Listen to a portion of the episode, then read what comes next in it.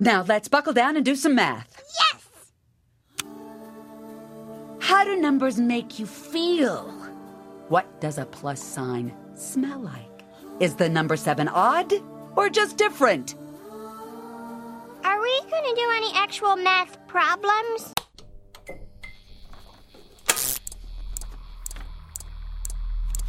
Diese Maschine ist ursprünglich für vermessungstechnische Aufgaben konstruiert worden. Es hat sich jedoch dann ergeben, dass sie auch auf den verschiedensten anderen Gebieten von Technik und Wissenschaft mit Erfolg eingesetzt werden kann.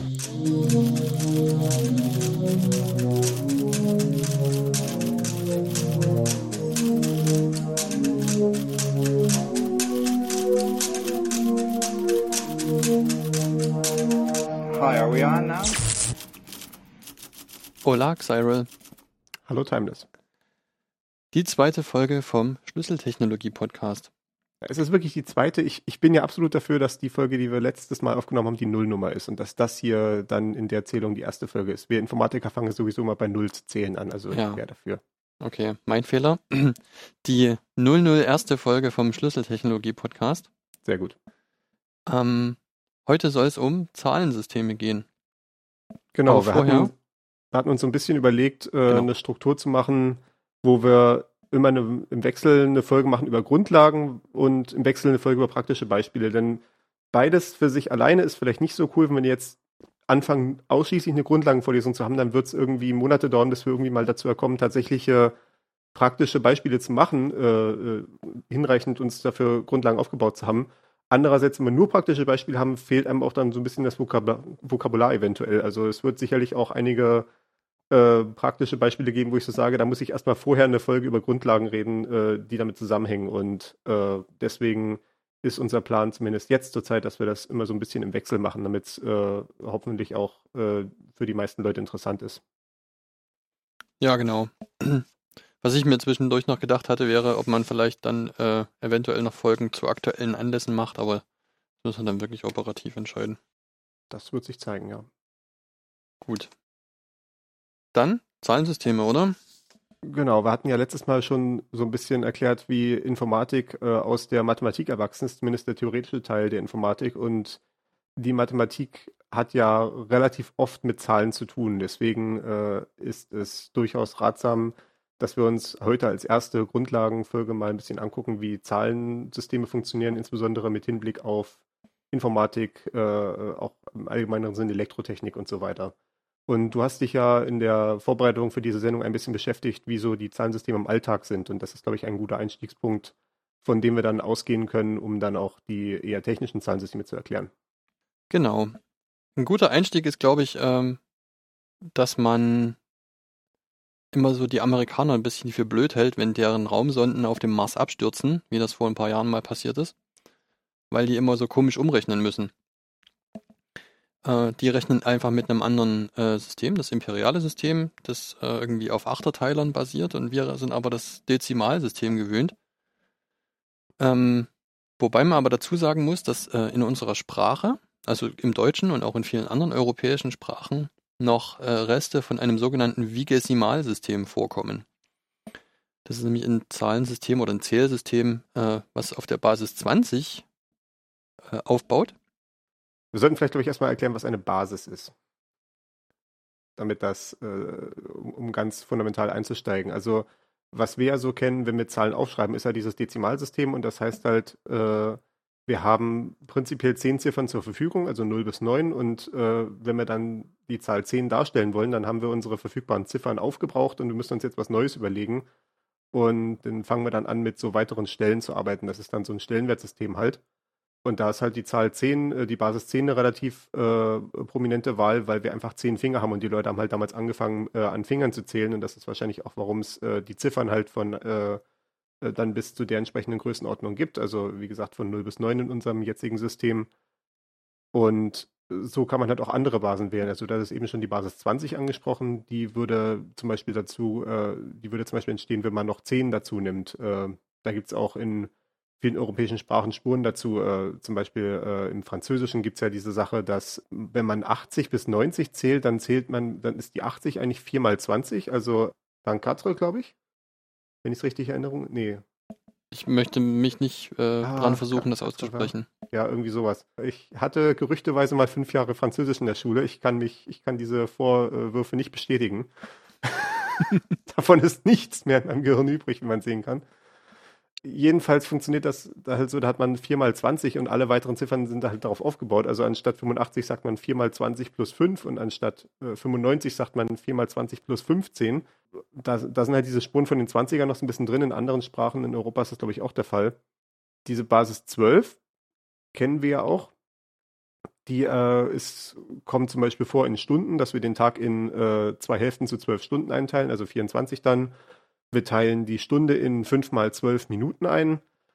Und äh, das ist deswegen ganz hilfreich, weil die Zahl 12 sehr viele gerade Teilungen hat. Also die kann man zum Beispiel halbieren in sechs, die kann man äh, vierteln in drei, die kann man dritteln in vier. Äh, so kann man relativ viele schöne Teilungen davon bilden, was, was so für, ja, was halt mitunter relativ hilfreich ist. Und das ist ja auch so ein bisschen diese Idee bei diesem imperialen Einheitensystem gewesen. Also wir kennen ja jetzt heutzutage die Meter, die sich in 10 Dezimeter aufteilen und die in 10 Zentimeter und so weiter, was alles dezimal ist. Aber diese imperialen Einheiten, diese, ja, diese allgemein altertümlichen Einheiten basieren auch sehr stark auf so 12 oder auch äh, 8 oder sowas. Also ich glaube zum Beispiel ein Fuß sind 12 Zoll, wenn ich richtig erinnere. Und ja, siehst du mal, jetzt ist, das ist alles solche Sachen, die hätten wir vorher gucken können. Ja, ich Äh, muss das irgendwie nebenbei ein Yard oder sowas. Das können wir natürlich mal kurz nachgucken. Yard, in, Yard sind drei Feet. Und eine Meile sind 5280 Feet. Was auch immer, da gibt es sicherlich noch eine Unterteilung dazwischen. Du hast recht, 12 Zoll auf jeden Fall, ja. Ja, das, das weiß ich auch gerade noch so. Ein Zoll sind zwei, zweieinhalb Zentimeter so ungefähr und Ja, ein Fuß sind ungefähr 30 Zentimeter. Das kommt noch gerade so hin. Aber wenn es dann im Volumenmaße und sowas geht, hört es total auf bei mir. Also wenn sie dann mit Quartz und Ounces und Fluid Ounces und hast du nicht gesehen anfangen, nee, das, äh, naja, gut, das, das sind durch eher Massen. Ja, aber es ist ja, das ist ja genau der Punkt, dass das halt ein totaler Hessel ist, wenn man das eben einfach nicht gewöhnt ist.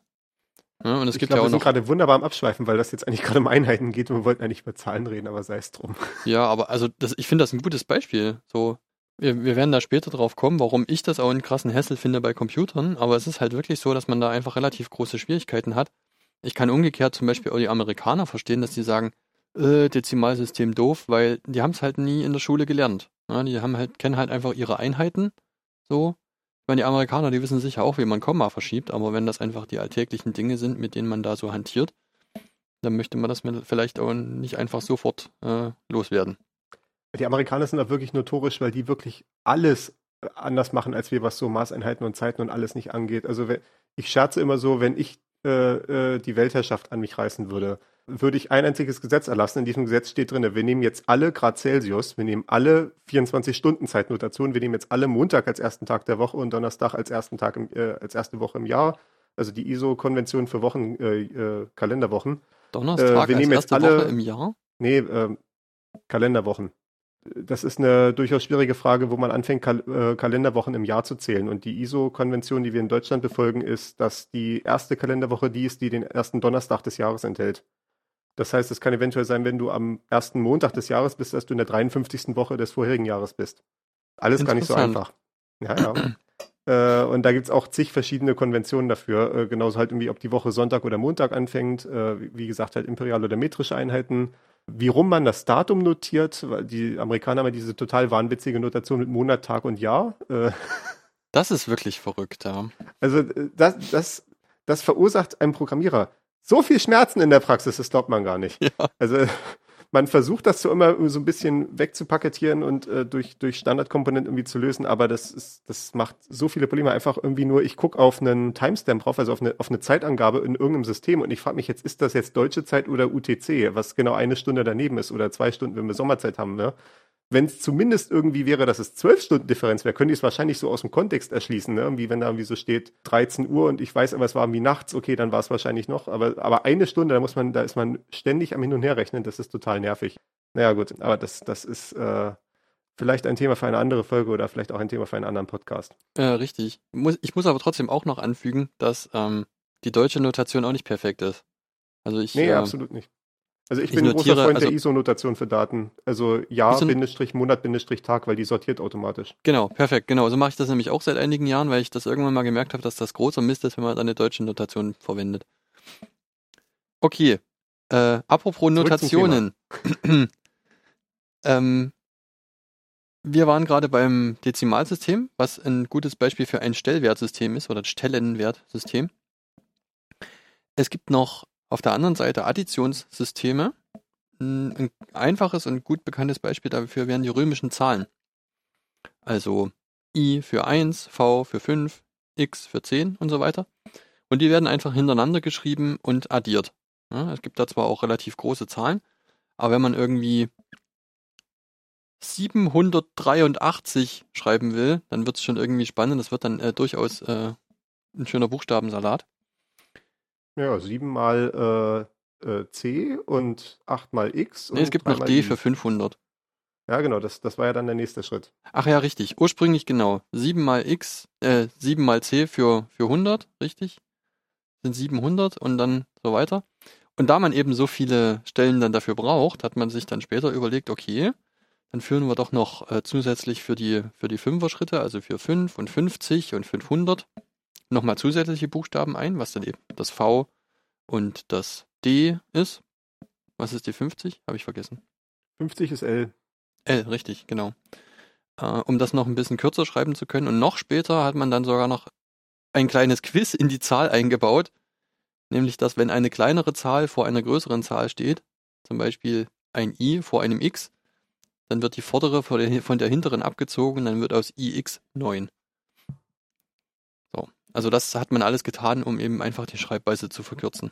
Das, das ist für mich total identisch zu so diesen äh, Erfahrungen, die ich mit Programmiersprachen habe, wie, wie sich Programmiersprachen über die Zeit entwickeln. Man fängt halt an erstmal mit einem relativ einfachen Konzept und dann irgendwann sagt sich einer, ach, das ist ja total anstrengend, immer das hinzuschreiben. Dafür führen wir jetzt noch ein neues Element ein, was das darstellt. Und dann fängt man halt an und wie hat am Anfang irgendwie dieses relativ einfache Konzept, was aber unhandlich ist. Und dann wird's halt mit der Zeit immer kompakter und immer äh, äh, benutzerfreundlich, aber gleichzeitig halt auch komplizierter, wie halt diese Sonderregeln mit IX oder IC oder sowas. Ja, genau. Aber gut, äh, das römische Zahlensystem ist dahingehend zumindest abwärtskompatibel. Genau, also man, die alten Zahlen kann man zumindest noch lesen mit den neuen Regeln. Genau, ist ja auch schon mal was. Das, das meinte ich. Ähm, Additionssystem, Stellenwertsystem, genau. Es gibt noch, äh, was ein Beispiel dafür wäre, wäre das chinesisch-japanische Zahlensystem. Das ist ein Hybridsystem aus Stellenwert- und Additionssystem. Ich weiß nicht, ob du dazu noch was sagen willst. Du hast da Ja, etwas ich, mehr ich Bezug. habe ja letztes Jahr angefangen, Japanisch zu lernen, deswegen bin ich damit vertraut. Äh, die Japaner haben, also kurzer Exkurs, die Japaner hatten keine Schrift, äh, bevor die, bevor sie mit den Chinesen Kontakt hatten, so Größenordnung Mitte erstes Jahrtausend nach Christus, so lass es 500 oder 600 oder so sein. Und äh, die haben halt relativ viel von den Chinesen übernommen, was äh, auch so Strukturen und so angeht äh, in, in Wortbildung. Und dazu gehört auch das chinesische Zahlensystem. Und das sieht so aus, man hat äh, ja Ziffern von 1 bis 9 erstmal. Und dann hat man für jede Stelle auch noch ein Zeichen. Und äh, so kann man die Sachen dann hinschreiben. Also im Prinzip genauso, wie wir es auch aussprechen würden. Also beim Sprechen machen wir das ja. Äh, Wenn ich die Zahl 583 vorlese, sage ich auch nicht 583 oder sowas, ne? sondern ich sage 500, äh, 80, was halt 8 und 10 heißt, und dann die 3. Und äh, wir haben jetzt noch diese komische Sache, dass wir die eine Stelle vor der zehner Stelle sagen, was ja im Deutschen auch relativ einzigartig ist. Zum Beispiel die Engländer sagen ja 583, was äh, genau diese Struktur ist. Halt wiederum, ja, sie sagen halt nicht 810, sondern 80, aber ja, ansonsten ist es dasselbe. Und genauso schreiben das die Chinesen und Japaner auch hin, aber halt äh, äh, wortwörtlich. Also die schreiben es halt wirklich so- genau so hin. Also man schreibt dann 500, 8, 10 und 3. Und das ist dann Go Yaku Hachiju San. Okay, Sehr gut. spannend. Das war definitiv das erste Mal, dass ich das gesagt habe. Ja, wann zählt man schon mal bis 583? Ja, genau. Genau, ähm, aber das ist, das ist eben so eine Besonderheit, einfach, dass man halt quasi dieses, wie man es spricht, eben auch hinschreibt. Ansonsten gibt es eben diese zwei größeren Systeme, Additionssystem und Stellenwertsystem. Ein paar ältere Kulturen, wie zum Beispiel die Mayas, haben eben auch diese Vigesimalsysteme benutzt und haben dann auch äh, Bildnotationen dafür, die aber eher für kleinere Zahlen geeignet sind. Das wird dann relativ schwierig, da äh, wirklich große Zahlen zu notieren. Man kann da mal den, den Wikipedia-Artikel zum Maya-Zahlensystem sich angucken. Da ist da ist ein schönes Bild drin, man versteht das relativ schnell. Da gibt es so eine Notation mit Punkten und Strichen, das äh, kann man ganz gut. Und das haben wir auch in den Shownotes verlinkt. Wir haben ja auch ein Additionssystem, was wir in unserem Alltag verwenden, nämlich äh, Strichlisten. Tatsächlich, Ja. Man einfach einen Strich malt für jede Zahl und bei der 5 macht man so einen Querstrich, damit man die Fünferblöcke schneller zählen kann. Das ist ja letztendlich auch nur ein Additionssystem, weil letztendlich äh, addiert man jeden einzelnen Strich nur zusammen. Und diese Sache mit, äh, den, der fünfte geht quer durch die vorherigen vier, ist ja auch nur, damit man schneller addieren kann. Stimmt, genau, hast du recht. Gut, jetzt sind wir aber beim Computer. Und beim Computer hat man irgendwie festgestellt, dass der sich besser bauen lässt, wenn man da nicht mit der Basis 10 arbeitet. Ist das richtig? Genau, da wird tendenziell zur Basis 2 gegriffen. Das ist ja auch in der Populärkultur bekannt, äh, äh, wenn man dann irgendwelche Bildschirme sieht, die voller Nullen und Einsen sind. Das ist dann äh, äh, zumindest eine äh, Anspielung auf dieses äh, Stellenwertsystem zur Basis 2. Also je nachdem, wie man fragt, das nennt sich das Dualsystem oder Binärsystem. Und der Grund, dass man die Basis 2 wählt, ist, dass man das relativ vielseitig darstellen kann in technischen Anwendungen. Also man muss ja irgendwie, man muss ja irgendwie tatsächlich das dann darstellen. Äh, man, wenn wir jetzt darüber reden, dann sagen wir es zum Beispiel. Ne? Und wir nehmen halt die Basis 10 meinetwegen. Und das funktioniert dann, weil wir halt zum Beispiel 10 Wörter für verschiedene Ziffern haben. Wir haben halt die, äh, wenn ich jetzt 583 sage, dann funktioniert das halt. Das sind halt 10 verschiedene Wörter, aus denen ich wählen kann. Für jede Stelle halt äh, eins.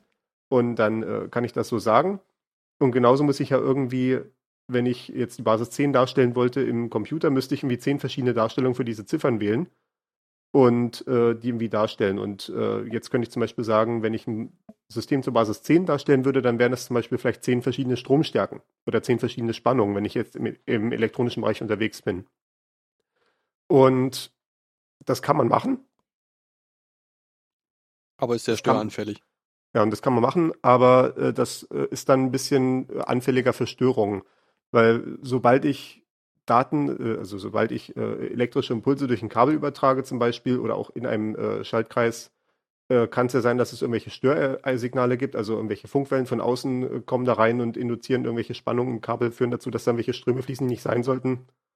Und dadurch kann es dann eventuell schwierig werden, dann am Ende wieder zu entscheiden, welcher von den zehn Werten ich jetzt eigentlich hatte. Also wenn ich zum Beispiel sage, ich habe meine zehn Spannungen und ich bin vielleicht unterwegs von 0 bis 5 Volt, könnte ich ja sagen, irgendwie die 0 ist 0 Volt, die 1 ist 0,5 Volt, die 2 ist 1,0 Volt und so weiter. Ne? Und dann äh, geht das halt durchs Kabel durch und dann kommt zum Beispiel 0,75 Volt an. Dann denke ich so, ja, was ist denn das jetzt? Ist das jetzt eine 1 oder eine 2? Das ist nicht mehr so ganz klar. Äh, wenn ich nur zwei Ströme nehme, dann ist es halt einfach Spannung da oder Spannung nicht. Also, ne, dann ist es halt 0 Volt oder 5 Volt. Und wenn äh, 0,75 Volt ankommt, dann ist es halt relativ offensichtlich, dass das eine 0 sein sollte. Da muss schon wirklich sehr viel Störung passieren, damit es da zu Problemen kommt. Okay, gut. Das ist, das wäre eh noch eine interessante Frage, wie man das genau dann technisch definiert. Ob jetzt, also gerade das mit den 0,75, weiß ich nicht, kommt einfach auf die Spannung an, auf die deine Bauteile reagieren, oder? Ja, genau. Also es ist, äh, man, man hat halt, man hat halt weniger Interpretationsspielraum. äh, Ja, doch. Äh, man, man hat halt weniger Fragen, die sich ergeben. Und äh, was noch erschwerend hinzukommt, äh, wenn man sehr viele verschiedene Spannungswerte hat, zum Beispiel, die irgendwas darstellen können, dann wird auch die Anordnung komplizierter, mit der ich sie weiterverarbeiten kann. Wenn ich, äh, wenn man nur zwei Spannungswerte hat, zwischen denen man unterscheiden muss, dann äh, ermöglicht einem das auch relativ viele verschiedene Bauteile zu verwenden, weil viele Bauteile äh, halt sich unterschiedlich verhalten können, wenn Spannung da ist oder nicht, oder wenn Strom da ist oder nicht. Zum Beispiel so ein Relais. Ne? Ein Relais geht halt auf, wenn keine Spannung da ist und zu äh, oder andersrum, wenn Spannung da ist. Und wenn man jetzt äh, nicht zwei verschiedene Stromwerte haben würde, sondern vier oder zehn oder äh, 100 oder was auch immer, müsste man sich halt fragen, wie man überhaupt ein Bauteil konstruiert, was auf zehn oder 100 verschiedene Spannungswerte reagieren könnte auf unterscheidbare Art und Weisen. Und das führt zu äh, ganz vielen Problemen. Also hingegen, wenn man nur zwei Sachen unterscheiden muss, dann hat man sehr viele Möglichkeiten. Also im Zweifelsfall heißt es dann halt, Strom fließt oder Strom fließt nicht und dadurch geht ein Schalter zu oder auf oder äh, andersrum und so weiter. Das werden wir dann wahrscheinlich, wenn wir mal Logikgatter uns angucken, dann nochmal genauer beschreiben. Und das kann man zum Beispiel auch in anderen technischen Anwendungen darstellen, die nicht unbedingt Elektronik sind. Also in der Mechanik würde halt eine Binärzahl heißen, die Klappe ist auf oder zu zum Beispiel. Und dann kann vielleicht als nächstes durch die offene oder geschlossene Klappe Luft durchströmen oder nicht. Dann habe ich als nächstes eine Pneumatik, die mit Druck oder keinen Druck äh, rechnet. Äh, und so kann man auch äh, relativ viele technische Anwendungen vielleicht noch kombinieren. Es gibt zum Beispiel auch Anwendungsfälle, wo Elektronik nicht so eine gute Sache ist. Äh, ich hatte jetzt gerade äh, ein Video gesehen, das können wir eventuell auch in den Shownotes verlinken, äh, wo jemand äh, wo sie einen Roboter gezeigt haben, der mit, äh, nur mit Pneumatik rechnet.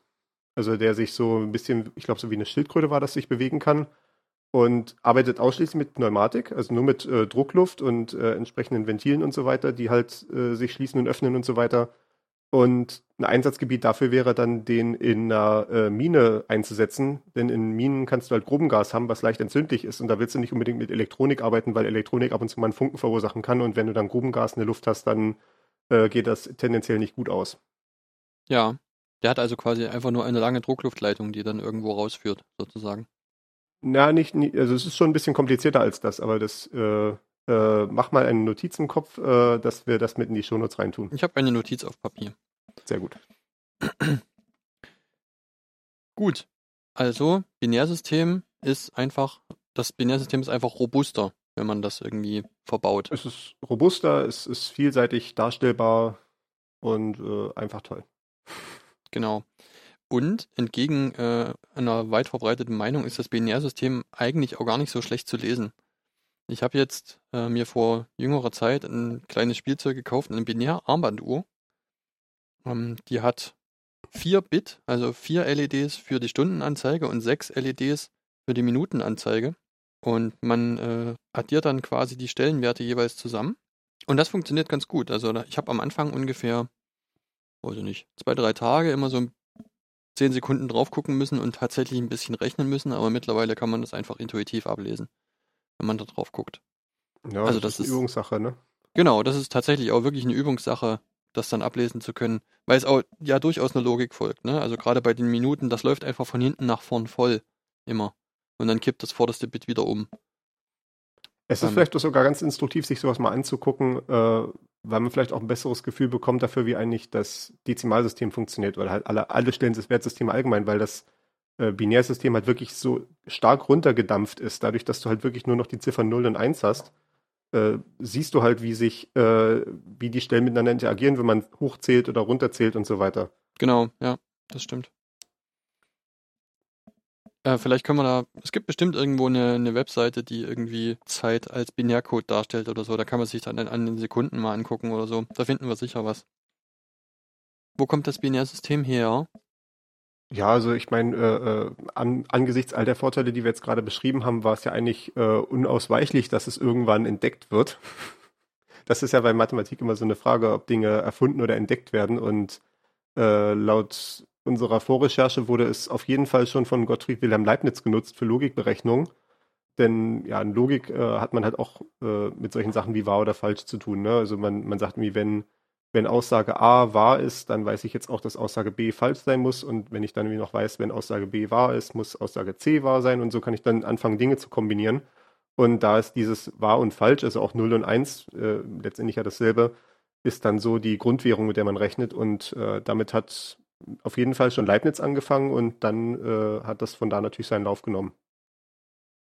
Wir hatten jetzt noch einen Punkt notiert, der so in dem Vorgespräch aufgekommen ist, die Abgrenzung zwischen binär und digital. Genau, richtig. Wichtiger Punkt. Das wird häufig verwechselt oder äh, synonym benutzt. Also ein bisschen zusammengeworfen, ja. Ja, genau, das ist vielleicht auch richtig, also richtiger.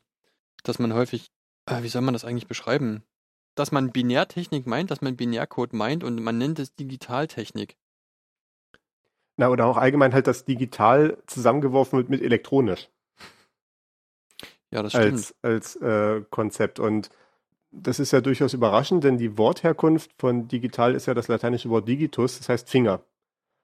Und äh, du, du hattest auch in der, im Vorgespräch erzählt hier, dass auch äh, äh, Untersuchungen von der Prostata auch als Digitaluntersuchung bezeichnet werden, weil das, äh, weil der Arzt dann seinen Finger verwendet, um Ja, da genau. äh, nach eventuellen Problemen zu suchen. Richtig, so kann man äh, technikaffine Männer gut dazu motivieren, die Prostatakrebsvorsorge zu gehen. Also man sagt einfach, es ist eine digitale Untersuchung. Sehr gut. Kann ich, kann ich die auch per Telemedizin erhalten? Leider nein. Schade. Ja, genau, digital halt mit dem Finger. Also es heißt halt, äh, ja, man, man, man zählt halt ab und mit dem Finger kann man halt keine, kann, kann man halt nur diskrete Werte abzählen, ne? also bestimmte Stufen. Also ich kann halt 1 und 2 sagen. Ich kann nicht mit dem Finger 1,5 oder 2,3 abzählen oder Pi. Ja, das Äh, ist jetzt, das ist jetzt äh, schlecht. Ich bin, ich bin Tischler. Es gibt Tischler, die können das. Oh ja. Aber an einer unversehrten Hand ist das auf jeden Fall so, genau. Eieiei. Eieiei. Das, äh, das nimmt hier gerade Wendungen, die ich, die ich nicht kommen sehen habe. Äh, genau, also äh, theoretisch heißt mit den Fingern zählen, dass man ganze Zahlen zählt. Und daher kommt dieses Wort digital. Das Gegenwort zu digital in dem Sinne ist halt analog. Da hat man halt diese ganzen Zwischenstufen drin. Zum Beispiel ein klassisches Beispiel, wo man sowohl analog als auch digital unterwegs ist, ist Audiotechnik. Also zum Beispiel, wie wir gerade hier verbunden sind. Wenn ich äh, in mein Mikrofon reinrede, dann äh, erzeugt das ja dann erstmal aus der Druckluft, die da auf das Mikrofon trifft, dann erstmal Ströme oder äh, Spannung und sowas. Und die sind prinzipiell erstmal analog. Die können erstmal jeden beliebigen Wert annehmen. Ne? Also da kann auch 0,7585 Volt oder was ankommen, ne? Und, oder, oder jeder beliebige Zwischenwert. Und Ja. Der Computer an sich äh, ist ja, wie wir jetzt schon äh, thematisiert haben, ist digital unterwegs, der rechnet gern mit diskreten Werten. Also mit äh, halt, ne, wie, wie an den Fingern abgezählt. Ich, ich sage mal diskret, weil das das Fachwort ist dafür, aber ich weiß ja überhaupt nicht, ob das den äh, Hörern alles äh, so vertraut ist. Das wäre Äh, ähm, exakt bestimmbar, also ein, ein, ein genau festgelegter Wert. Ja, fest, feste Stufen habend, ne? Also Ah, ja, man- wie okay. gesagt, man Mhm. kann halt, der Wert kann halt eins oder zwei oder drei sein oder nichts dazwischen, ne? Also so, sowas nach dem Motto, das heißt dann diskret, also zum Beispiel diskrete äh, äh, Schritte oder sowas. Ja, richtig. Ich habe ähm, in der Berufsschule einen Lehrer gehabt, äh, wenn man dem gesagt hat, das ist irgendwie 13 Zentimeter und 7,5 Millimeter lang, dann sagt er, du kannst das nicht messen. Du kannst das ungefähr abschätzen, aber entscheide dich, weil den halben Millimeter kann man einfach mit einem Zollstock jetzt nicht Ja. diskret messen. Ja. Das kenne ich als Physiker als systematischen Ablesefehler. Ja, Halber genau. Skalenteil äh, kann man immer als Fehler raufrechnen, weil dann einfach die Skala nicht mehr ausreicht, um das darzustellen. Richtig, ja. Genau, so diskrete Schritte haben wir sehr häufig bei solchen digitalen Anwendungen. Ich bleibe jetzt noch bei dem Audiobeispiel. Da ist es halt einmal so, wie gesagt, also es kommt halt das Signal vom Mikrofon an und muss jetzt irgendwie im Computer weiterverarbeitet werden. Und dafür müssen wir erstmal aus diesem analogen Signal ein digitales machen. Das heißt, wir machen diese Diskretisierung, also wir machen daraus diskrete Werte aus diesen analogen Werten. Und das passiert beim Audio-Thema tatsächlich sogar in zwei Achsen. Also einmal haben wir halt die Lautstärke, die Pegel. Da haben wir halt vorher, wie gesagt, einen bestimmten Spannungswert, der reinkommt, der ein beliebiger Wert sein kann, weil, naja, je nachdem, wie viel halt äh, an, an Spannung oder Strom da durchfließt. Und daraus machen wir dann zum Beispiel einen von 256 äh, möglichen Stufen oder eine andere Anzahl von Stufen. Und das ist dann halt eine Diskretisierung im Pegel. Dann haben wir den Pegel also digital vorliegen und außerdem machen wir eine Diskretisierung in Zeit. Also wir gehen zu diskreten Zeitschritten über, weil wir können ja nicht unendlich viele Werte an jedem, an jedem Punkt quasi, äh, an jedem Zeitpunkt quasi messen, sondern wir können halt nur in bestimmten Zeitintervallen mal gucken. Also durchaus sehr häufig, also Größenordnung Bruchteil einer Millisekunde. Äh, bei Audio ist es tendenziell 44.100 Werte pro Sekunde oder 48.000 Werte pro Sekunde. Ja, so die genau. üblichen Abtastraten. Und Richtig, das ja. sind dann diskrete Zeitschritte. Also quasi wir gucken einmal, jetzt gerade ist der Pegel zum Beispiel 12. Und dann gucken wir eine, acht- eine 48.000 Sekunde später und jetzt ist der Pegel vielleicht 13. Und das sind dann diese diskreten Schritte, die wir machen. Und damit haben wir dann das Signal digitalisiert. Also es liegt uns jetzt als eine Folge von diskreten Werten vor, mit der wir jetzt weitermachen können. Und dann kann das zum Beispiel übers Netzwerk irgendwie geschickt werden, wenn wir jetzt hier zum, wie jetzt zum Beispiel per Netzwerkschalte verbunden sind. Und wenn es dann bei dir ankommt äh, und du das gerne auf deinem Kopfhörer hören möchtest, passiert halt genau das Gegenteil davon. Dann wird digital wieder zu analog. Also diese diskreten Werte werden dann wieder umgesetzt in ein durchgängiges Signal, was dann äh, hoffentlich noch hinreichend hohe Qualität hat, dass es sich für dich einfach kontinuierlich anhört, auch wenn da diese Stufen drin sind, alle 48 Tausendstel Sekunde. Man merkt es kaum. Ein bisschen. ich meine, das, das, das ist ja dann zum Beispiel diese äh, Artefakte, die sich ergeben, wenn, wenn Dinge stark äh, verzerrt sind oder sowas, oder wenn man irgendwie ein Audiosignal zum Beispiel nimmt und das dann irgendwie verlangsamt auf irgendwie ein Prozent der Geschwindigkeit oder sowas, dann hört man halt, dass es dann abgehackt wird, wenn man an diese Abtastratengrenze rankommt. Genau, oder, oder Geräuschverlust, wenn man ein Signal hat, das zu laut ist. Ne? Was, was man Clipping nennt. Ähm, Ja, genau. Das wäre quasi, das ist das Signal dann, also der, Genau, Clip, der also höchste Clipping, Punkt also des. Signals Ja. reicht über die Skala hinaus. Dieser, jetzt im Beispiel 256 Werte. Ja, ich werde jetzt mal nicht demonstrieren, weil ich weiß nicht, wie deine äh, äh, Audio-Pipeline damit zurechtkommt oder ob das für den Hörer vielleicht unangenehm wäre. Aber Ja, das, das ist genau das, halt. was beim Übersteuern passiert. Ne? Naja, das, ja genau, man, man redet halt und es ist halt so eine Schallwelle und dann wird die Schallwelle halt abgetastet und dann stellt sich halt raus, irgendwie die Hälfte von dem Bogen ist leider über dem, was wir messen können. Deswegen können wir halt da den höchsten Wert für alles nur nehmen und dann klingt's halt, ja, wie halt Übersteuern klingt. Oder andersrum halt, wenn ich halt ein lautes Signal mit einem leisen zusammenmische, naja, dann äh, hat das leise Signal halt das Problem, dass da nicht mehr viel übrig ist, weil es halt nicht mehr durch die normalen, meinetwegen 256 Stufen dargestellt wird, sondern nur noch durch vier Stufen am Ende oder sowas, ne? Ich glaube, es sind mehr Auch als richtig. 256 Dann hat man, ja, Stufen, dann ne? ist die Auflösung zu gering, ja, stimmt. Mhm. Das sind all diese Dinge, die passieren können. Aber wir schweifen schon wieder kolossal vom Thema ab, auch wenn Ich finde das aber, ich, ich finde das aber, ein- ich finde das aber einen guten Punkt, einfach um klarzumachen, ne? Also, wie gesagt, es geht um den Unterschied zwischen digital und binär. Und äh, du hast jetzt einfach nur erklärt, wie eben digital funktioniert. Das ist, äh, genau, Genau. es hat im, im Wesentlichen jetzt binär, in, an dem Punkt ist ja einfach nur die Notation, wie dann das im Rechner ankommt. Genau, also ich könnte ja diese diskreten Zahlen, die ich aufschreibe, könnte ich ja genauso gut auch mit die äh, äh, Dezimalzahlen aufschreiben oder mit äh, Vigesimal oder was auch immer. Ja, oder mit Hexadezimalzahlen. Genau, das ist dann eine weitere Basis, die sich äh, in technischen Anwendungen ergeben hat, nämlich Basis 16. Und wir hatten ja jetzt schon, wie gesagt, besprochen Basis 10, Basis 20, Basis 12. Das hatten alles so Motivationen, die aus der Realwelt irgendwie äh, herrühren. Wie gesagt, 10 von den Fingern, 20 von Fingern plus 10, 12 dadurch, dass es schön teilbar ist mit relativ vielen Optionen. Und die Basis 16 ist quasi so ein Anhängsel von dem Binärsystem zur Basis 2. Weil das Problem mit der Basis 2 ist halt, die ist unglaublich sperrig.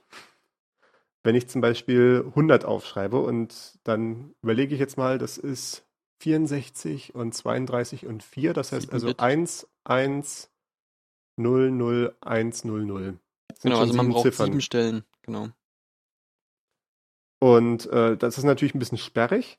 Deswegen äh, hat man sich dann überlegt, wenn, da wir ja trotzdem bei dieser technischen Basis bleiben wollen, weil das ist ja, wie es im Computer wirklich dargestellt wird und das wollen wir schon irgendwie sehen. Äh, wir wollen nicht äh, das nochmal alles umrechnen müssen.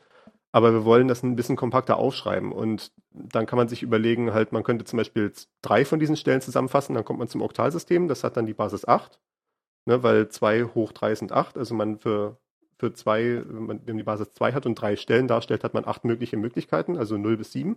Ja. Und wenn man äh, noch eine weitere Binärstelle dazu nimmt, also vier Binärstellen zu einem zusammenfasst, dann hat man 16 verschiedene Möglichkeiten, die Zahlen 0 bis 15. Und dann ist das die Basis für das Hexadezimalsystem. Da wir jetzt Ziffern nur von 0 bis 9 haben, schreibt man dann als Ziffern äh, für 10 bis 15, schreibt man A bis F. Also man zählt 0, 1, 2, 3, 4, 5, 6, 7, 8, 9, A, B, C, D, E, F. Und dann geht es weiter mit 1, 0, was dann die 16 ist. Und äh, wenn ich jetzt damit zum Beispiel 100 schreibe, und das ist natürlich wieder live, Oh, jetzt wird's spannend, ja. Äh, 64, 32, das sind 24, 6. Und dann ist das 6, 4, wenn ich richtig rechne. Ja, doch. Ja, ja, kommt hin. Ja, ja, sehr gut. Also die, im, im Hexadezimalsystem die Zahl 6, 4 ist dann die Zahl 100. Ich also muss was es wir, dir halt- einfach was wir halt als glauben. 100 kennen, ne? Naja, 6 mal 16 sind 96 plus 4 sind 100. Das ergibt Sinn. Okay. Ja. Und ähm, man, man sieht jetzt schon die erste Verwirrung, die damit auftritt. Ne? Äh, allgemein, wenn wir mit verschiedenen Zahlensystemen rechnen. Ich sage jetzt nicht mehr die Zahl 6, 4 und meine damit 100. Ne? Äh, denn wenn ich es halt im Hexadezimalsystem hinschreibe, ist es halt die 6 gefolgt von der 4. Aber die 6 zählt halt nicht als 6 mal 10, wie wir es kennen, also als 60, sondern als 6 mal 16, also Ja. 96. Und deswegen haben sich da so ein paar Notationen herausgebildet in der Mathematik. Macht man es dann meistens so, wenn man nicht von Dezimalzahlen redet, schreibt man hinter der Zahl noch so als kleines äh, Subskript, also unten in der, unten rechts in der Ecke an der Zahl, schreibt man klein daneben, welche Basis man hat. Also zum Beispiel, wenn ich jetzt die 100 als Hexadezimal dargestellt äh, nehme, ist das 6,4 und dann rechts unten in der Ecke klein noch 1,6 daneben, die Basis 16. ja. In der Informatik gibt es eine etwas andere Notation, da wir ja haupt, äh, sehr viel mit so Texteditoren unterwegs sind, die nicht unbedingt Subskript und so einen Kram können, wo keine Formatierungen erlaubt sind. Deswegen ist die übliche Konvention, die Dezimalzahlen schreibt man auch wieder einfach so hin, also 100 für 100. Wenn man Hexadezimal haben will, schreibt man 0x davor. Also zum Beispiel 0x64. Ob das x jetzt klein oder groß ist, spielt keine große Rolle. Das ist die gängige Notation in so fast allen Programmiersprachen für Hexadezimalzahlen. Und Ja. für Oktalzahlen gibt es dann teilweise 0O. Also zum Beispiel, ich habe jetzt wieder nicht ausgerechnet, was ist im Oktalsystem die 100 ist. Das kriegen wir auch noch kurz raus. Das machen wir auch noch live. Da braucht man ja vier Stellen schon Da dafür. braucht man drei Stellen. Weil mit zwei, Ach ja, die zweite drei, ja, Stelle ist hm. 64. Ja. Dann ist das 1. Dann ist das. Ach hey. Das muss ich jetzt tatsächlich mal kurz mir aufschreiben, weil das. Das siehst du mal, im, im Oktalsystem bin ich auch hinreichend selten unterwegs. Man, dann wäre ja quasi, also vollgelaufen 8 mal 8, ne? Dann ist es 144 im Oktalsystem. Okay. Also wenn man es dann komplett hinschreiben würde mit diesem Präfix 0O144. Manchmal ist es auch nur 0144. Und dann sagt man quasi, wenn man eine Zahl hat, die mit einer 0 anfängt, aber nicht nur eine 0 ist, dann ist es, immer, dann ist es eine Oktalzahl. Aber das äh, führt auch hinreichend oft zu Verwirrung, dass neuere Programmiersprachen oftmals mit dieser 0O-Syntax arbeiten. Und Ähm. genauso für binär würde man dann schreiben 0b. Und dann zum Beispiel, was hat man jetzt gesagt? 0b, 1, 1, 0, 0, 1, 0, 0, irgendwie sowas. Ich glaube, ich habe eine 0 vergessen oder sowas. Aber ich denke mal, es ist klar, worum es geht. Ja, das ist nicht der Punkt. Weil, Äh, kleine Randfrage. Schreibt man das vor jeden einzelnen Zahlenwert dafür, davor oder äh, führt man da eine, eine Konvention ein und sagt, ah, der, diese, dieser Strom aus Zahlen ist jetzt oktal?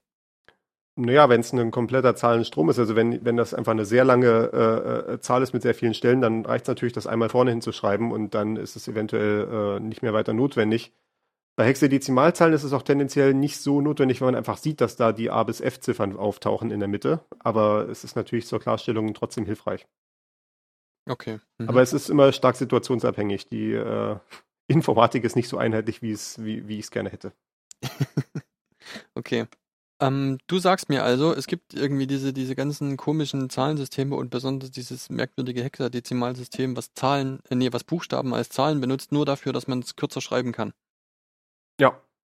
Ja, die, das Hexadezimalsystem ist halt so ein Trade-off, ne? Also so eine, so eine Abwägung zwischen, es hat halt mit der Basis 2 noch hinreichend was zu tun. Äh, es ist halt nicht wie Basis 10, wo man halt wirklich anfangen muss umzurechnen, irgendwie, wo Stellen sich komplett miteinander vermischen und sowas, ne? Sondern ich nehme halt vier Binärziffern und quetsche die zusammen in ein Zeichen. Und dann kann ich das Zeichen auseinandernehmen und kriege wieder vier Binärziffern raus. Und äh, äh, das, das geht relativ übersichtlich. Ja, Äh, Verstehe. aber es ist halt gleichzeitig eine Größenordnung, wo Menschen damit arbeiten können und es ist halt nicht, äh, ja, wie wenn ich jetzt halt Binärzahlen wirklich hinschreiben würde und äh, ich hätte zum Beispiel eine äh, äh, Zahl mit 32 äh, Binärstellen, ja, die ist halt gleich riesig, ne? Und das ist dann am Ende auch nicht vielleicht eine Milliarde oder was. Während im Hexadezimalsystem das alles ein bisschen kompakter ist. Aber ja, es ist. Man, man hat dann auch nicht so viel zu tun damit, außer wenn man wirklich hardware-nah unterwegs ist, also irgendwie äh, ganz auf einer ganz tiefen Ebene Hardware programmiert. Da äh, ist das sicherlich häufiger, als wenn man irgendwelche Webanwendungen entwickelt. Stellt denn die, die Länge, also die, die, die pure Länge der Zahlen heutzutage überhaupt noch ein Problem dar? Also ich könnte mir vorstellen, dass in der, sage ich mal, Frühzeit der Computer, als jetzt zum Beispiel die Speichergrößen noch sehr viel kleiner waren und so weiter, dass dann einfach ein so langer Zahlenstrom, wenn ich jetzt, sagen wir mal, hm, astronomische Sachen ausrechne, irgendwie irgendwelche Abstände oder, oder Lichtlaufzeiten oder sowas, dass dann sehr, sehr große Zahlen entstehen, das wird dann schwierig, aber heutzutage ist, sind doch Speicher so groß, dass das weniger ein Problem ist, oder?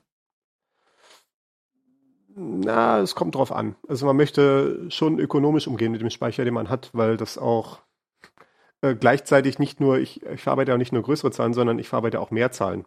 Und dann ist es halt doch wieder ein Problem, wenn die Zahlen äh, mehr Platz einnehmen, als sie müssten. Also ich meine, diese ganze Sache mit Notation und sowas, was ich jetzt, was wir jetzt gerade machen, das ist ja doch eher ein Thema für Menschen. Die Computer rechnen halt mit dem ganzen Kram rein binär. Dann ist es halt eher eine Frage davon, wie viel Speicher ich mir irgendwie gebe für bestimmte Zahlen. Und das wird dann nochmal anderweitig ein Thema sein.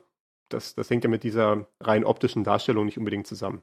Aber das ist, ja, das ist durchaus eine Abwägungssache. Man möchte schon irgendwie die Zahlen in möglichst kleinen Speicher reinbekommen, wie es irgendwie geht, damit man im Zweifelsfall mehr Zahlen machen kann. Und wir werden dann auch zum Beispiel eventuell mal diskutieren, dass ja zum Beispiel eine Zahl kompakter darzustellen, heißt halt auch, ich kann sie schneller den, aus dem Speicher auslesen. Der Speicher kann halt so und so viele äh, Daten pro Sekunde einlesen und wenn ich natürlich den Platz irgendwie verschwende, dann heißt es halt, ich lese halt nur noch irgendwie halb so schnell oder sowas, wenn meine Zahlen doppelt so groß sind, wie sie sein mussten. Das ist dann so eine Abwägung, die da manchmal getroffen wird, aber das führt jetzt wirklich, glaube ich, zu weit für diese Folge. Hm, okay. Ja, ich glaube aber ungefähr zu verstehen, was du meinst. Also wenn man zum Beispiel jetzt sagt, okay, ich rechne mit relativ kleinen Zahlen und habe aber ein, eine Speichergröße adressiert, sodass ich eine, eine sehr große Anzahl führende Nullen habe, zum Beispiel, die ich dann trotzdem auslesen muss. Ja. Okay. Genau sowas. Das bringt uns eigentlich ganz gut zum nächsten Teilgebiet. Größenordnungen oberhalb von 0 und 1. Genau, wenn wir jetzt schon mal in dem ganzen Zahlensystem-Thema sind, äh, werden wir gleich noch ein paar Wörter einführen, die äh, sicherlich sehr oft auftauchen werden in diesem Podcast, die ich bis jetzt auch bewusst vermieden habe, damit wir sie jetzt erst einführen können. Äh, das erste Wort natürlich ist das Bit. Bit ist genau einfach diese Speichermenge, die wir jetzt gerade schon hatten. Also äh, einfach nur 0 oder 1, zwei Zustände, Strom an oder aus, Klappe auf oder zu, äh, Luftdruck oder kein Luftdruck und, und was nicht alles. Dann hatten wir jetzt schon gesehen, mit dem Hexadezimalsystem können wir vier von diesen Bits zusammengruppieren zu einem einzigen Zeichen, was wir irgendwie darstellen. Aber die normale Recheneinheit, mit der man dann weitermacht, oberhalb von einem Bit sind 8 Bit. Das sind dann 256 mögliche Zustände. Also zum Beispiel die Zahl 0 bis 255 ist eine übliche äh, Belegung für, ein, äh, für eine derartige 8-Bit-Gruppe. Oder wenn man mit Vorzeichen haben möchte, wäre eine Belegung von minus 128 bis plus, plus 127. Das werden wir alles wahrscheinlich nochmal später berechnen, wenn es um äh, bereden, wenn es um äh, Zahlendarstellung geht. Und diese Gruppe von 8 Bit nennt man dann ein Oktett. Äh, weil ja, äh, Okta ist ja entweder lateinisch oder griechisch für 8. Der Oktopus wird's wissen. Genau. Klassisches Beispiel dafür ist doch, äh, wer zu IPv4-Zeiten noch was mit Netzwerkadressen zu tun gehabt hat, der musste immer Oktette eingeben. Ne? Also eine einzelne Netzwerkadresse in IPv4 besteht aus drei Oktetten. Genau, also naja, das äh, es sind immer noch mehr Leute mit IPv4 unterwegs, als man erwartet. Aber wenn ich zum Beispiel so eine Adresse habe wie 192.168.01, dann sind das halt vier Zahlen und jede von denen ist halt genau ein Oktett groß, weil das halt die Größenordnung ist, die quasi reserviert ist in dem Netzwerkpaket für die Adresse. Das sind halt genau vier solche Oktette, die dann halt geschrieben werden mit diesen Punkten als Abtrennung. 192 Punkt, 168 Punkt, 0.1 zum Beispiel. Und das ist immer so ein Running Gag in Filmen, wo sich Leute dann drüber lustig machen, wenn solche IP-Adressen hingeschrieben sind und dann steht dann irgendwo zum Beispiel 300 oder sowas, was natürlich nicht geht. Äh, was vielleicht aber auch durchaus gewollt ist, dass das halt so eine Sache ist wie diese künstlichen Telefonnummern, die äh, äh, man kennt das ja von amerikanischen Filmen, dass dann irgendwie Telefonnummern immer so 555 anfangen. Das ist halt eine Vorwahl, die reserviert ist für Filme, damit da nicht echte Telefonnummern angegeben werden, die Leute dann versuchen, da anzurufen oder sowas. Und ich denke mal, das ist genau das, was in den Filmen da auch machen, dass sie bewusst falsche IP-Adressen nehmen, damit halt nicht irgendjemand anfängt, diese IP-Adressen irgendwie äh, kontaktieren zu wollen und dann sitzt da irgendwo äh, so eine äh, ein unbedarfter Internetnutzer, der nichts Böses wollte und diese IP-Adresse nur zufälligerweise zugeteilt bekommen hat ja, normalerweise, wie gesagt, äh, sind solche IP-Adressen 0 bis 255 und das viermal. Ja, Bei IPv6 ist das ein bisschen anders, aber auch das ist ein Thema für eine andere Folge. Ich hatte jetzt die ganze Zeit 8-Bit als Oktett bezeichnet. Das äh, würde jetzt vielleicht einige Hörer verwundert haben, die dann sagen, Moment, aber 8-Bit sind doch ein Byte. Und das stimmt im Prinzip auch heutzutage, sind äh, Bytes fast immer Oktette, aber ein Byte ist prinzipiell erstmal die kleinste Menge an Daten, die ein kom bestimmter Computer adressieren kann. Ne? Also ich habe den Speicher und äh, ich habe bestimmte Speicherstellen äh, da drinne, wo ich irgendwelche Daten ablegen kann, also irgendwelche Binärzahlen. Und ich gebe jeder dieser, Einzel jeder dieser einzelnen kleinen Speichereinheiten eine Adresse und die ist meistens dann fortlaufend. Also ne, ich habe dann wie Zelle 0, Zelle 1, Zelle 2 und so weiter. Und die kleinste Menge Speicher, die ich halt adressieren kann, also jedes, was halt um 1 hochzählt, ist halt ein Byte. Wie, was auch immer das dann am Ende ist. Ob es dann 6 Bit sind oder 10 Bit oder 7 Bit oder sowas äh, am Anfang war es relativ üblich, dafür 7-Bit zu nehmen, so in den 50er, 60er Jahren. Irgendwann hat sich es dann bei 8-Bit eingependelt. Das war dann auch, ja, einmal weil halt deswegen, weil 8 halt wieder eine Zweierpotenz ist, das macht sich, äh, äh ist ein bisschen handlicher als 7-Bit. Äh, und auch, weil bei 7-Bit hat man dann das Problem gehabt, wenn man quasi jedes Byte verwenden wollte, um ein Zeichen darzustellen und hat dann quasi 7 Bit zur, äh, zur Auswahl. Das sind dann 2 hoch 7, also 128 Zeichen. Und das funktioniert relativ gut, wenn man zum Beispiel Englisch darstellen will, weil im Englischen braucht man halt äh, die lateinischen Buchstaben, ne? also A bis Z, äh, klein a bis klein z, man braucht 0 bis 9, man braucht ein paar Sonderzeichen, man braucht ein paar Hilfszeichen, so, sowas wie Übertragungsende oder sowas oder, oder Zeilenumbruch. Und da reicht 128 Zeichen relativ gut aus wenn man dann zum Beispiel in Französisch unterwegs ist oder in anderen europäischen Sprachen, wird das dann ein bisschen schwieriger, wenn man schon ein Akzentzeichen braucht. Also irgendwie das A mit dem Strich nach oben rechts drüber oder das A mit dem Strich nach unten links drüber und das Ganze dann nochmal groß und klein. Und wenn man im Spanischen ist, noch das N mit der Tilde drüber und, und so weiter und so fort. Ne? Und äh, da, da hat sich dann als Problem rausgestellt, dass 7-Bit doch ganz schön klein sind und wie gesagt, zusammen mit dem Argument, dass auch 8 eigentlich handlicher ist, hat sich dann das Byte in der Größenordnung 8-Bit äh, etabliert und ist heute, mir ist, mir ist heutzutage kein Computer bekannt, der nicht äh, einen Byte mit 8-Bit verwendet. Ja. Nee, Der- nicht, wüsste. Aber äh, der, der klassische ASCII UTF-8-Schmerz, das ist, glaube ich, auch nochmal eine extra Folge wert. Ja, auf jeden Fall, ja. Da kann ich persönliche Horrorgeschichten erzählen.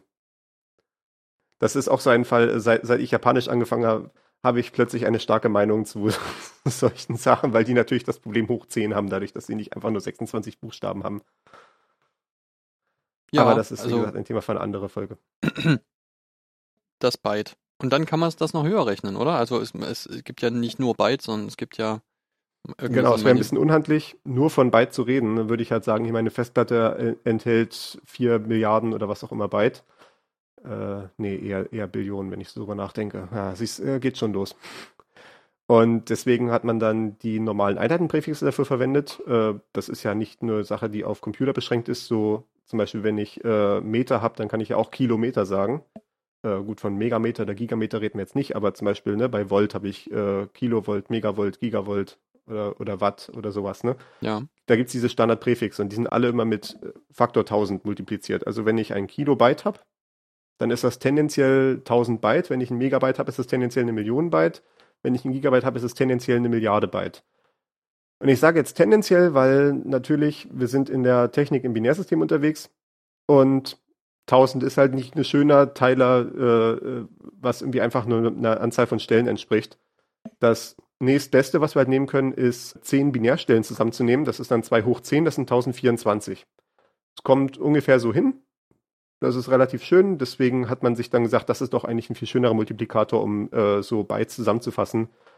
Weil man so, wenn man, wenn man technische Dinge baut, man, man fügt halt meistens irgendwie Zweierpotenzen zusammen. Ne? Also man hat, äh, man hat vielleicht irgendwie 4 Byte und dann als nächstes nimmt man zwei zusammen, dann hat man 8 Byte und so weiter. Und eventuell auch, wenn man so einen RAM-Riegel hat, der 16 Gigabyte enthält, dann kommt das auch dadurch zustande, dass da acht Module drauf sind, die alle jeweils 2 Gigabyte haben, die dann zusammengeschaltet sind.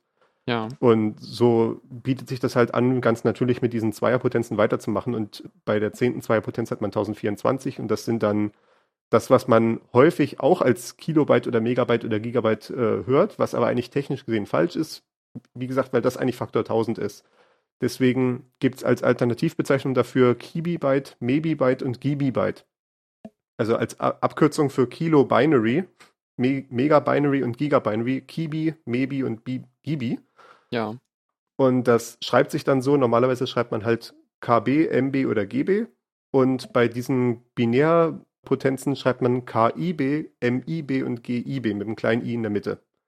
Das äh, ist eine Sache, die man durchaus unterscheiden sollte, wo ich äh, immer hinterher bin, Leute zu schelten, wenn sie das nicht richtig verwenden. Äh, das ist bei Kilobyte noch keine so große Sache, da ist es nur 2,4% Unterschied.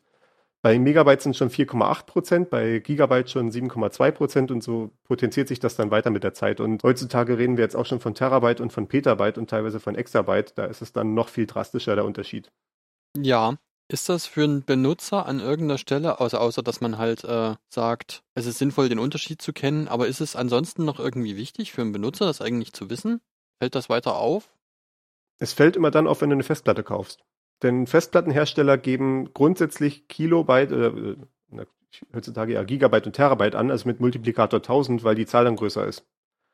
Und das führt dann regelmäßig zu verwirrenden, verwirrten Nachfragen in irgendwelchen Computerforen oder bei äh, wütenden Anrufen bei Betriebssystemherstellern oder sowas, dass jemand seine 12 Terabyte Festplatte kauft. Und dann können wir mal zum Beispiel ausrechnen, ne? wenn wir 12 Terabyte nehmen und wir rechnen das mal in TB-Byte um, dann wird der Nutzer halt sehen, er hat jetzt seine 12 Terabyte Festplatte eingebaut und das Betriebssystem sagt, geil, diese Festplatte enthält 10,9 TB-Byte. Wo ist denn jetzt das eine, eine Terabyte hin? Nee, das ist Ja. genau dasselbe, nur halt das, das Etikett ist halt die Frage. Wie gesagt, bei, bei Gigabyte und Terabyte ist halt dieser Effekt schon echt merkbar. Und Ja, das sind schlimmer, je 10 größer man Prozent dann, ja. Oder über 10 Ja, ja, Prozent, ja. Ja, ja. Okay, ja. Genau. Noch Interessanter als letzte Fußnote, äh, es gibt auch teilweise Einheiten, die mit Bit angegeben werden. Also das ist besonders häufig bei so Netzwerktechnik. Zum Beispiel, ich habe hier einen Internetanschluss mit 250 Megabit, was natürlich Mebit eigentlich ist, aber die, sie sagen halt Megabit. Sie betrügen Man sich sieht- man selbst. sieht, wie- sie, sie Man sieht, wie toll verwirrend das ist, ne? Und das heißt halt, wenn ich die Byte haben will, muss ich es dann nochmal durch 8 teilen. Und wenn ich das zum Beispiel tue bei 250 Me, äh, äh, Mebi-Bit, dann komme ich auf 31,25 Mebi-Byte pro Sekunde. Und letztendlich, wenn ich dann Ding runterlade, ist es noch weniger, weil ein bisschen von der Bandbreite geht auch drauf für äh, äh, äh Signalisierung. Also ähm, ja, äh, wir müssten mal eine Folge über Netzwerklayer machen, aber ganz einfach gesagt, ich kann halt meine Daten, die ich runterladen will, nicht einfach so durch die Leitung bekommen, die müssen noch in Briefumschlägen drin sein. Und die Briefumschläge nehmen auch ein bisschen Bandbreite weg, ne? Genau. Und deswegen von diesen, äh, von den 250 Megabit, die eigentlich 31,25 Megabyte sind, kann ich dann, oder Megabyte natürlich, das ist jetzt mal schnell diesen Fehler, werde ich dann vielleicht am Ende so 27, 28 Megabyte Nutzbandbreite äh, haben. Naja. Genau, das, das ist auch nochmal, da muss man auch nochmal vorsichtig sein. Wenn die Leute ordentlich mit ihren Einheiten umgehen, dann wird das Bit als kleines b dargestellt und das Byte als großes b. Okay, das, das, das kenne ich, ja. Aber für Netflix reicht's. Das ist ja das Wichtigste. ja, ich, ich, ich weiß, dass ich total privilegiert bin mit, mein, äh, mit meinem Anschluss hier. Äh, da habe ich schon, da höre ich noch ganz andere Sachen von Leuten, selbst im Jahr 2021. Das ist nochmal ein Thema für eine andere Folge. Nee, also das, die, die, die, die Dose Würmer Bandbreitenausbau, die mache ich hier nicht auf. Okay. Gut, wir sind durch mit unseren Notizen. Ja, dann würde ich sagen, haben wir es für diese Folge. Das war auch äh, relativ gut, relativ viele Abschweifungen. Äh, und wir haben hoffentlich ein bisschen Grundlagen gelegt, um dann beim nächsten Mal ein praktischeres Beispiel zu machen, wie es ja unser Plan ist. Haben wir schon eine Idee, was wir machen wollen? Ja, ich, ich, ich habe schon Gedanken, aber das können wir nach der Aufzeichnung besprechen. In Ordnung, gut. Also, ihr dürft euch überraschen lassen. Dann sehen wir uns wieder in drei Wochen. Damit könnt ihr rechnen. Bis zum nächsten Mal. Ciao, ciao.